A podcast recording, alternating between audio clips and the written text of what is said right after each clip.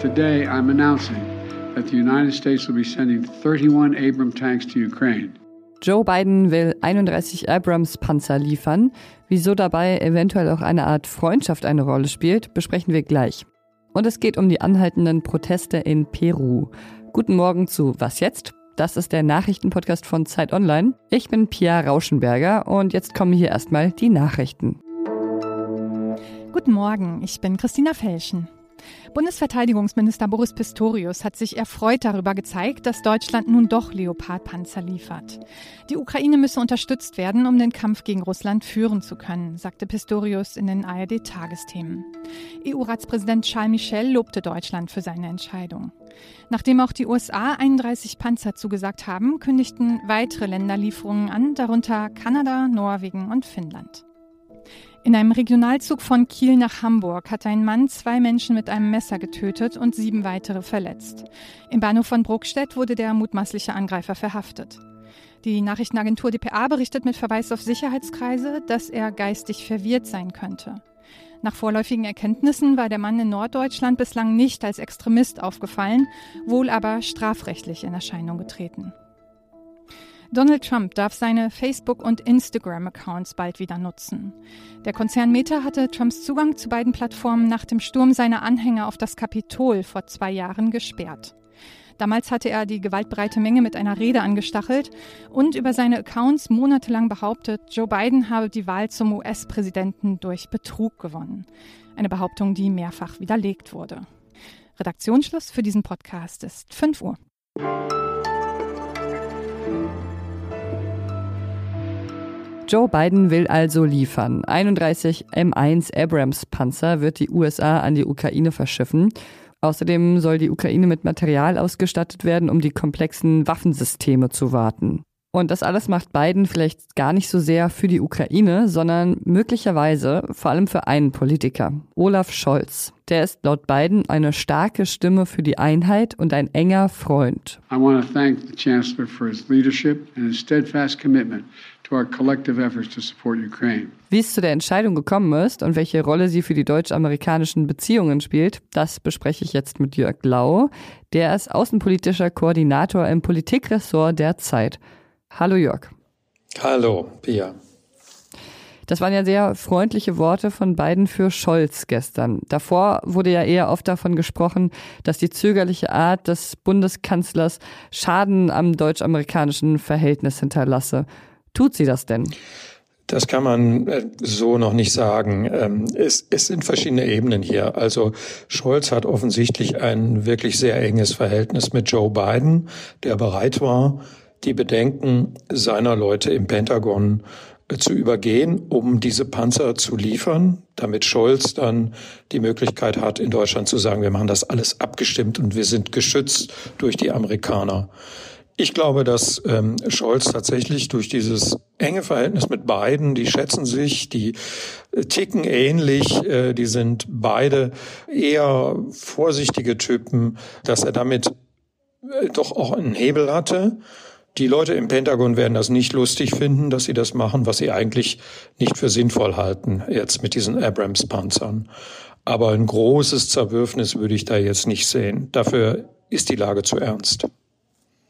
Also du hast den Eindruck, die US-Amerikaner haben schon Verständnis dafür, dass Deutschland eben nur liefern wollte, wenn sie das auch tun weil eben auch die Gefahr einer nuklearen Eskalation nicht völlig von der Hand zu weisen ist. Ich würde nicht glauben, dass Sie dieses Argument teilen, denn die Amerikaner sind ja jetzt schon wahnsinnig stark engagiert in der Ukraine. Warum man sie unbedingt mit diesen Abrams-Panzern dort engagieren muss, damit dann diese Schutzklausel sozusagen greift, äh, der nukleare Schutzschirm funktioniert, das ist nicht einsichtig. Die verstehen aber, dass Scholz innenpolitisch in Deutschland unter Druck ist, zu sagen, ich gehe nicht alleine voran, ich presche nicht voran, ich mache das alles nur in Abstimmung mit den Amerikanern. Die sehen dieses Problem von Scholz hier. Das ist ja interessant, weil ich äh, finde auch in, dieser, in diesem Ausdruck von Scholz nur im Geleitzug mit den Verbündeten, das hört sich ja erstmal nach einer gemeinsamen Sache an, aber darin steckt ja vielleicht auch ein bisschen Misstrauen gegenüber den Amerikanern, dass sie eventuell nicht bereit stünden, ihre Bündnispartner zu verteidigen, oder? So könnte man das ja auch lesen. Das kann man so lesen und ähm, manche sagen das ja auch. Ja, Mensch, wir haben doch Artikel 5 der NATO, äh, da ist das doch ohnehin äh, festgelegt, dass man sich wechselseitig verteidigt. Aber es gab immer in der deutschen Politik die Befürchtung, äh, das ist zu abstrakt. Ob das dann wirklich funktioniert, äh, wissen wir nicht. Und deshalb müssen wir die Amerikaner wirklich live hier mit dabei haben, und zwar mit jeder neuen Waffengattung, die wir einführen, auch immer parallel dabei. Deshalb jetzt müssen Sie auch unbedingt bei diesen Panzern mit dabei sein. Wie kann es denn jetzt weitergehen mit der Unterstützung für die Ukraine? Was erwarten denn jetzt die Amerikaner von den Deutschen und umgekehrt? Die Amerikaner erwarten von den Deutschen, dass Deutschland jetzt dieses europäische Konsortium organisiert, das die Leoparden in die Ukraine bringt. Und das ist keine triviale Aufgabe. Ne? Da gibt es unterschiedlichste Typen. Man muss eine Logistikkette aufbauen. Man muss die Lieferungen abstimmen, die Ausbildung organisieren, dann die Ersatzteile besorgen. Also das ist ein sehr komplexes Ding und das liegt jetzt in den Händen der Deutschen. Vielen Dank, der Jörg. Sehr gerne.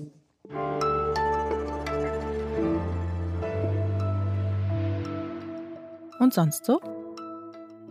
Gute Nachrichten gibt's gerade aus Sierra Leone. Vergangene Woche ist da ein wegweisendes Gesetz zur Stärkung der Rechte von Frauen in Kraft getreten. Und zwar sagt das Gesetz, dass in Zukunft die Belegschaft von Privatfirmen zu mindestens 30 Prozent mit Frauen besetzt werden muss. Und das gilt zum Beispiel auch für die Regierung und auch für Positionen im öffentlichen Dienst. Außerdem gibt es gleichberechtigten Zugang zu Krediten. Das ist nicht die erste Gesetzesänderung zugunsten von Frauen in Sierra Leone. 2020 wurde da ein Verbot gekippt, das schwangeren jungen Frauen den Schulunterricht untersagte. Das ist vielleicht nur eine kleine Änderung aus unserer Sicht, aber macht bestimmt für viele Frauen vor Ort einen Unterschied.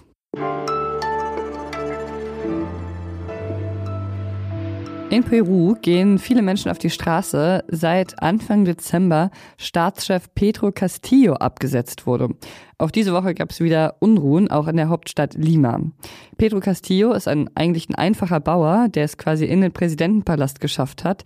Und damit war er auch eine Identifikationsfigur für viele Menschen, gerade auch der indigenen Landbevölkerung. Und deshalb hat sie gerade so empört, dass er abgesetzt wurde. Bisher sind bei den Protesten sogar schon mehr als 40 Menschen gestorben und Menschenrechtlerinnen in Peru werfen der Weltgemeinschaft vor, ihr Land weitgehend vergessen zu haben. Aber das wollten wir nicht so auf uns sitzen lassen und deshalb spreche ich jetzt mit der Journalistin Hildegard Willer. Sie lebt in Peru und hat sich für mich Zeit genommen. Buenos dias, Hildegard. Hola, buenos dias. Bis vergangene Woche waren die Proteste ja eher in ländlichen Gebieten. Jetzt haben sie ja auch die Hauptstadt Lima erreicht. Ja. Wie ist da die Situation momentan? Also es gab in Lima, es gab letzte Woche einen großen Protestmarsch am 19. Januar und es kam zu einer Zerräumung einer staatlichen Universität, auf der die Protestierenden vom Land, die ja hier kein, keine Häuser haben, keine Wohnung haben, die dort kampiert haben. Und das, da wurde sehr hart vorgegriffen. Das hat also viele nochmal empört. Vorgestern gab es ein, wieder eine Demo, vor allem von Studierenden. Äh, und ich gehe davon aus, dass es jetzt so weitergeht. Die Blocks rund um den Präsidentenpalast sind abgesperrt, da kommt niemand rein. Ansonsten ist das Leben relativ normal außerhalb der Proteste. Es gab auch vereinzelte Mahnwachen, auch zum Beispiel in besseren anderen Stadtteilen für die Opfer der, der Gewalt. 46 Tote soll es bisher geben und die peruanische Staatsanwaltschaft hat ja inzwischen auch ein Ermittlungsverfahren wegen Völkermordes gegen die amtierende Präsidentin eingeleitet, Dina Boluarte.